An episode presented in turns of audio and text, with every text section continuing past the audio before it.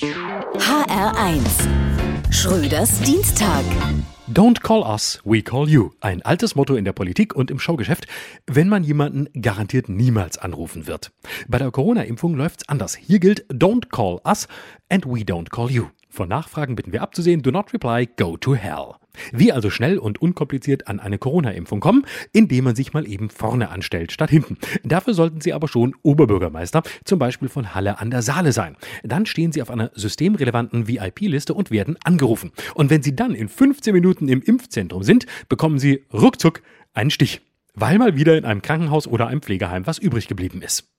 So einem bettlägerigen Hochrisikopatienten braucht man sowas nicht anzubieten. Bis der überhaupt erstmal aus dem Bett raus ist, vergehen ja Tage oder Wochen. Und so ein Arzt im OP, der kann ja auch nicht einfach das Messer in den Patienten fallen lassen und den innerhalb von fünf Minuten schnell zuflicken, weil er sich pieksen lassen muss.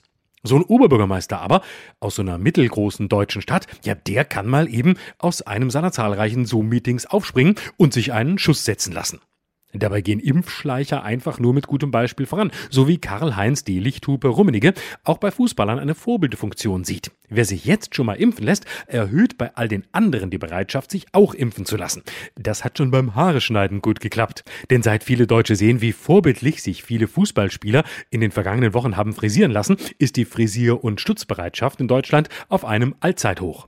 Nun planen die Innenministerien, neben jede Impfstraße Polizisten zu stellen. Klar, damit die schnell geimpft werden können, wenn wieder was übrig bleibt. Auch Polizisten in Sachsen und Sachsen-Anhalt haben offenbar einen Befehl bekommen, die Impfzentren mit mehreren Hundertschaften zu stürmen. Gut, hier kann man das verstehen. Man will schließlich wenigstens ein bisschen abgesichert sein für die Stunden Außerdienst, wenn man das nächste Mal bei einem Nazi-Aufmarsch eng an eng nebeneinander herspaziert. Schröders Dienstag. Auch als Podcast auf hr1.de. HR1. Genau meins.